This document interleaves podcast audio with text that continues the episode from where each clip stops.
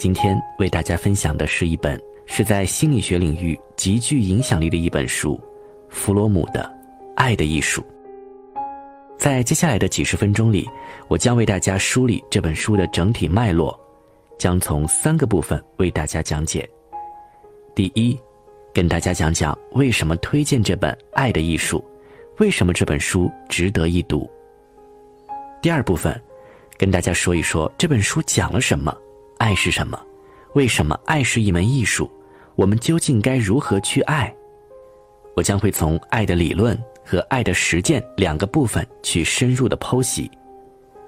第三部分，为大家讲讲这本书对我们现代人的意义有哪些，我们能够从中获得哪些启迪。首先进入第一部分，为什么推荐大家阅读《爱的艺术》？《爱的艺术》可谓是著名的心理学家和哲学家弗洛姆最具代表性的作品。也是一本在心理学领域产生过重大影响的著作。这本书一九五六年出版，至今仍畅销不衰。初看这本书的名字《爱的艺术》，或许会让你产生一种情爱宝典的感觉，是一本教你如何爱的实用性的书籍。但其实这本书的价值远远不在于此，而是从爱这个人之常情中，去挖掘爱的内涵。以及隐藏在背后的人性，对爱的真谛的探寻，去逐渐打开我们的心灵之门，是一部具有指导人生意义的心灵哲学。爱是人类亘古不变的话题。在中国古代，有孔雀东南飞的美丽传说，有孟姜女哭长城的千古绝唱，有梁山伯与祝英台的悲惨爱情，也有白素贞和许仙的千年等一回。而在西方的古希腊世界，爱是一个神的名字，爱神卡洛斯正是爱情与欲望的统一。柏拉图在《会影片》中专门针对爱进行了一番讨论和思考，莎士比亚的戏剧则是彰显了爱情的伟大，也体现了爱情的卑微。《罗密欧与朱丽叶》成为了爱情题材的千古绝唱。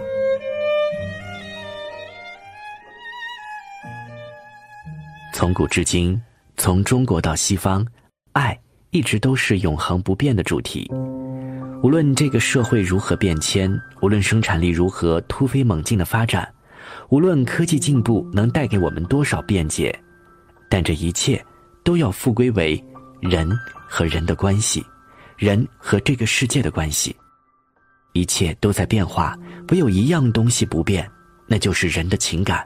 人之所以区别于动物，就在于人的感性和理性的思维对周遭的一切做出的判断，因而人和周遭的人连接在一起，人和大自然连接在一起，人和宇宙连接在一起。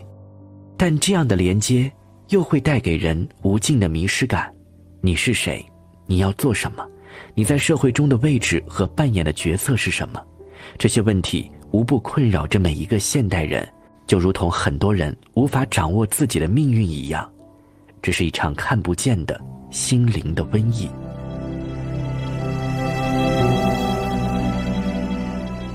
面对多变的世界，不能认识自己的迷茫，会让自己陷入到更大的深渊中。我和这个世界的关系，我和他人的关系，究竟是什么呢？探寻到最后。其实你会发现，一切你看到的表象，具有生产力的机器、钢铁水泥的高楼大厦、在天空中飞翔的飞机、手机通讯的软件，这一切的背后有一个更为根本的本质问题，那就是人和人的关系，人和人的情感。再往细里划分，那便是父母和子女之情、兄弟之情、同学之情。同事之情、战友之情，还有情侣之情、夫妻之情，这一切的表象背后，都是这些人的情感的连接。人间所有的情，归结到最终的一个主题，那就是爱。这是人类的一种大爱，母爱和父爱、朋友之爱、情侣之爱、夫妻之爱，这些爱是陪伴我们一生的，和时代无关。和生产力无关，和历史的背景无关，只和我们人类有关。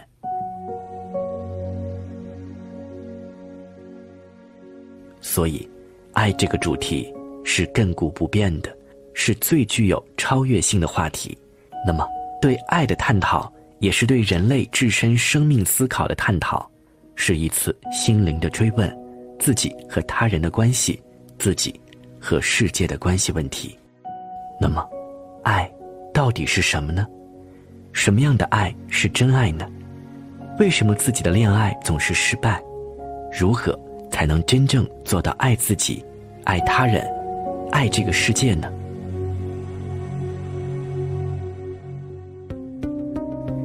于是，弗洛姆通过这本《爱的艺术》给了我们答案。这是一部对爱本身探讨的著作，没有说教，没有空泛的理论。这本书也将会慢慢打开你我心中隐藏的秘密。只有爱，才是自己和他人连接的方式，自己和世界连接的方式。只有了解和掌握了这门爱的艺术，才能明心见性，认识自己，才能感到自我和周遭一切存在的价值，感到生命饱满的意义所在。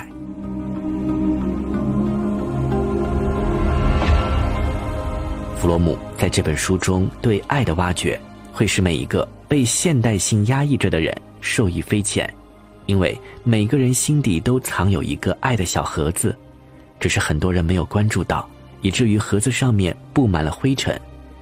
这就是《爱的艺术》这本书如此具有生命力的原因，超越时代和历史条件的限制，在任何时候对爱的追问，其实就是对人心灵深处的自我的追问。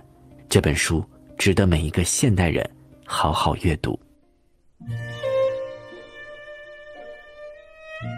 接下来进入到今天节目的第二部分，《爱的艺术》到底讲了什么呢？作者是如何就爱的话题慢慢展开论述的呢？爱是什么？我们该如何去爱呢？我用通俗的语言为大家呈现出作者的精要观点和脉络，两个维度展开。一个是爱的理论，另一个便是爱的实践。理论是前提，实践是结果，这也是弗洛姆对爱这个话题论述的整体思路。在爱的理论部分，弄清楚一个问题，那就是爱是什么？爱是什么？这个话题真的是一个仁者见仁、智者见智的话题，因为爱就在我们身边呀。每个人都接受着爱和被爱着，但要把爱上升到一种理论的层次，不见得每个人都能回答出来。也许你会说，爱很平常啊，在文学和艺术作品中我们都看到过，就像我们在开头时列举的那些例子，在电影中，在歌曲中有对爱情的歌颂，山盟海誓，天荒地老，一见钟情，轰轰烈烈，执子之手，与子偕老。这大概是大多数人对爱的理解，但弗罗姆是怎么进行论说的呢？他先从对爱的三个误解而展开，从对这三个误解的纠正中得出自己对爱的理解。接下来，我们来说一下这三个对爱的误解。第一个误解，便是把爱当做了被爱，把爱。等同于被爱。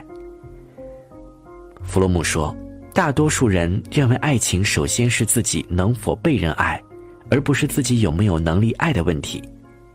也就是说，爱首先是一个主动去爱别人，或者要拥有爱的能力的问题。但大多数人把爱看作是一种被动的接受。问题的着眼点在于：我会被人爱吗？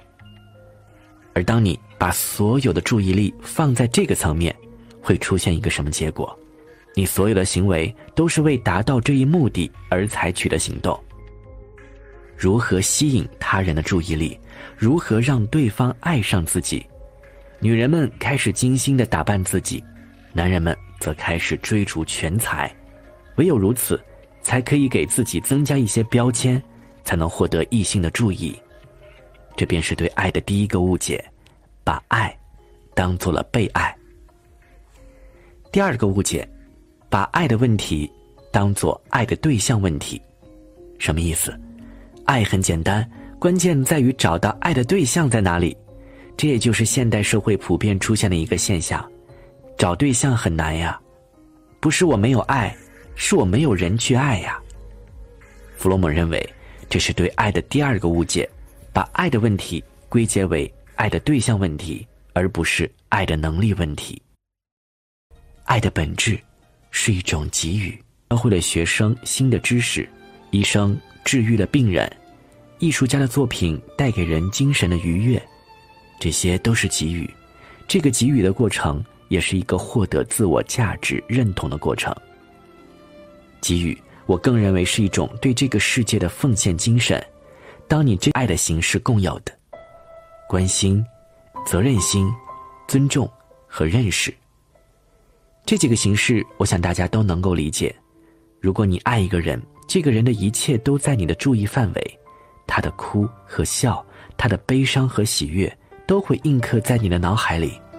这就是一种关心，对方的喜怒哀乐成为了你的一部分，你愿意为对方的喜怒哀乐而做些什么？这就是第一点，关心。第二点，责任心。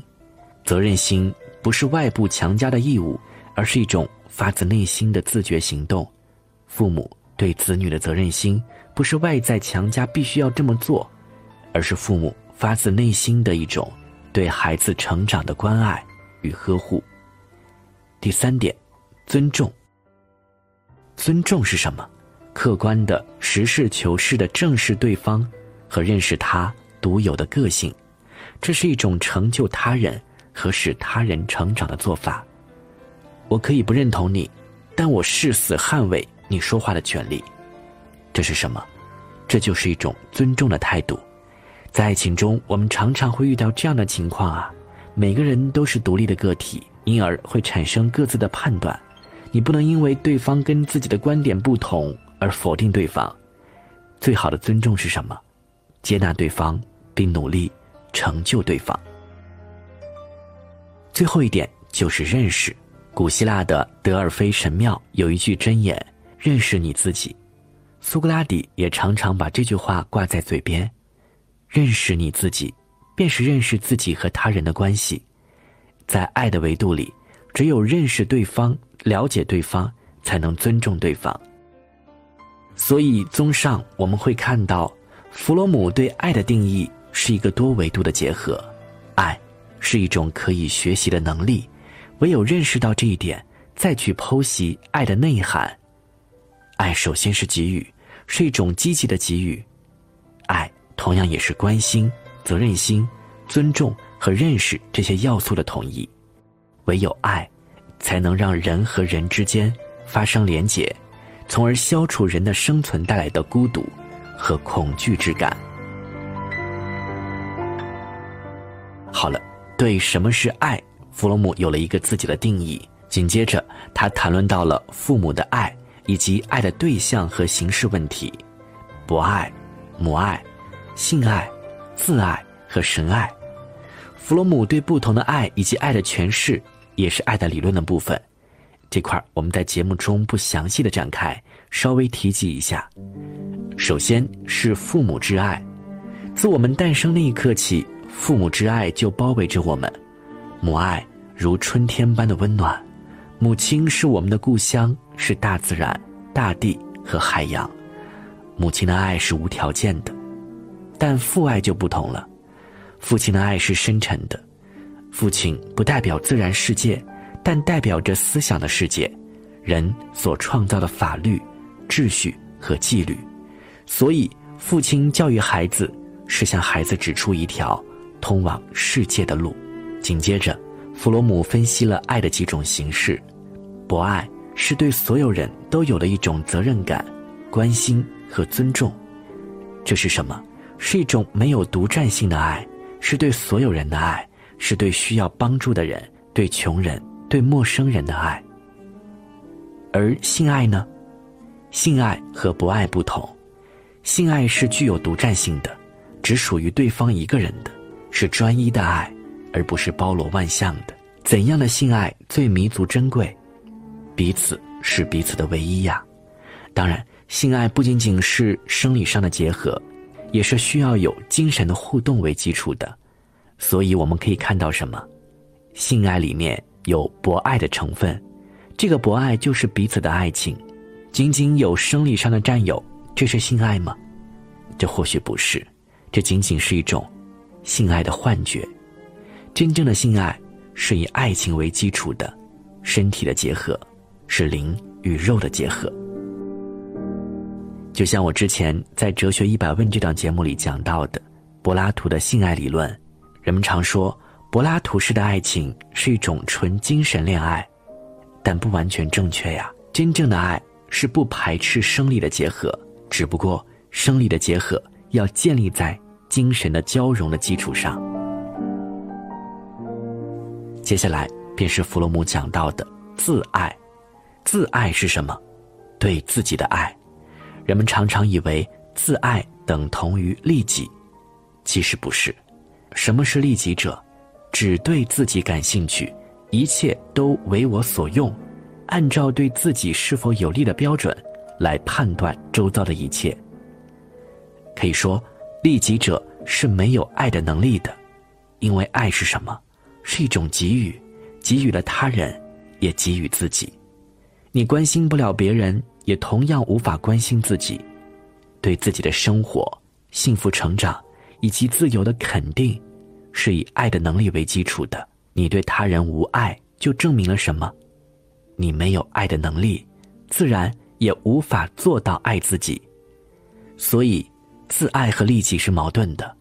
自爱的基础是先有爱的能力，对这个世界的爱，懂得给予，然后才能真正的关照自己。最后一个爱的形式，便是神爱。神爱部分的论述是整本书里较为难理解的地方。弗洛姆通过对宗教发展阶段的阐述，表达了一个观点：对神的爱和对人的爱本质上是一样的，都是为了消除隔膜，追求统一，人与这个世界的统一。宗教信仰是人的精神寄托，是人对至善至美的追求。宗教从最早最原始的阶段发展到最高级的阶段，神这个词既意味着部落首领。也意味着绝对虚无，每个人都以同样的方式在追逐，但有一点是肯定的，那就是对神的爱的本质符合对人的爱的本质。这部分的内容，我更认为是弗洛姆针对现实提出的一个思考。爱有很多种，不可忽视的还有对神灵的爱，这样的爱是如何发展的，以及内在的本质是什么？这部分内容，大家如果看到原著。可以细细咀嚼，了解就好，不必过于陷入。好了，以上就是爱的理论部分，也是弗洛姆对爱的一个全方位的诠释。爱是一种可以学习的能力，爱是一门艺术，爱是给予和奉献，爱是对人类生存问题的回答。同样，爱的形式也分为很多种：父母之爱、博爱。性爱、神爱，那么接下来我们就去重点看看爱的实践领域，到底我们该如何去爱过什么？幻想过自己成为一名超人，或者幻想过自己是白雪公主？我们都对全知和全能有过幻想，但当我们渐渐长大，逐渐摆脱这样妄图的幻想，才能逐渐学会爱的能力。除了刚刚说到的保持客观性外，还要培养自己的谦恭和理智，对自己所接触的人和接触到的这个世界保持一定的距离，这便是给客观和理智留下余地。除了要克服自恋外，弗洛姆认为，学会爱的能力第二个要求，便是要有爱的信仰。爱情是要以信仰为基础的，信仰是什么？一定是宗教的信仰吗？弗洛姆区别了合理的信仰和非合理的信仰。非合理的信仰是服从于一种非理性权威的信仰，这样的信仰是相信大多数人的意见，别人怎么认为我也怎么认为，这是不合理的信仰。而合理的信仰呢，是扎根于自己思想或感情体验的一种坚定的信念，是一种独立的信仰，相信自己创造性的观察和思考。所以，这两种信仰的区别在哪里？就在于自己的创造力。那么，在爱情的领域，便是相信自己的爱，并相信爱能唤起别人的爱。什么意思啊？就是相信自己的爱，并相信自己爱的人，并通过这份相信，能够不断的成就对方。好的爱是什么？是一种彼此成就的状态，彼此开启的状态。我让你变得更优秀，你也让我变得更优秀。所以，弗洛姆在这里说到，这个爱的信仰是什么？是一种对他人的相信。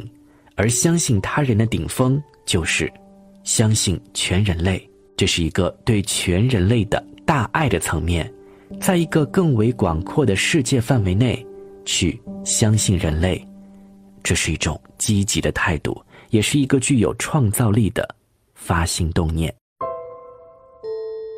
从爱的信仰层面，弗洛姆又提出了一个爱的态度：积极的活动。这一点上面其实已经有所提及，这个积极的活动不是一种非要干点什么的状态，而是一种内在的积极性，具有着创造性的积极的力量。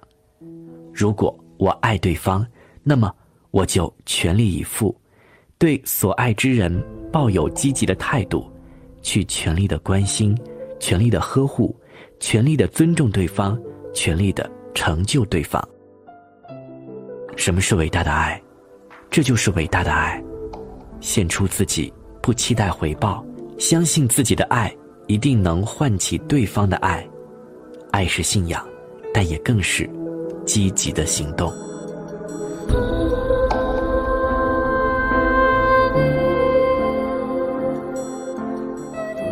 好，这就是弗洛姆讲到的爱的实践的几条原则。我们来回顾一下：克服自恋。保持对这个世界的客观态度，平静地接纳这个世界的美好和不美好。第二，要有爱的信仰，相信自己的爱，并相信爱能唤起对方的爱。最后，便是积极的态度，去全力以赴，去保持开放和乐观，去努力的奉献。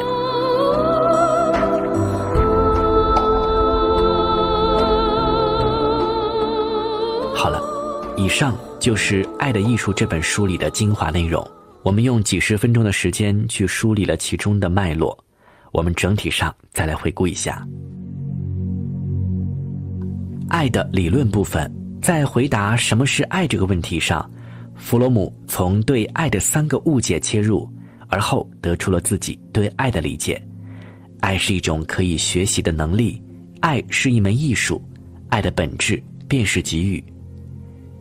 在爱的实践领域，弗洛姆提出了爱的艺术所要行使的特殊条件：克服自恋，拥有爱的信仰，还有积极的态度。当然，这本书里还有一部分内容，便是讲到爱情和当代西方社会的衰亡，这也是弗洛姆特定的历史条件下的思考。这块我们在节目中没有详细展开，感兴趣的朋友可以到原著阅读。爱的艺术，正如我们在节目开头中说到的那样，是对爱本身的一次心灵探索。爱是人和人之间的连结，是人和这个世界的连结。每个人都缺少不了爱，没有爱，人就没法生存。尤其是我们现代性的人类，科技越来越取代人的能动性，商业化浪潮，人也越来越沦为一个获得利益的机器。那么，我们更应该去追问，人生存的意义和价值到底是什么？除了眼前的既得利益，是不是还有一个至深的，能够让人成为人的那个东西，值得我们去探索呢？我想，这就是人的情感，爱，便是人的情感的原始动力。很感谢弗洛姆给我们上了一堂伟大的心灵哲学课。这是对爱的深刻剖析，也是对人性的一次深刻剖析。无论你赚了多少钱，获得了多少功名利禄，但始终不要忘记，你是一个有血有肉、有情感的人，你是一个拥有着爱的能力的人。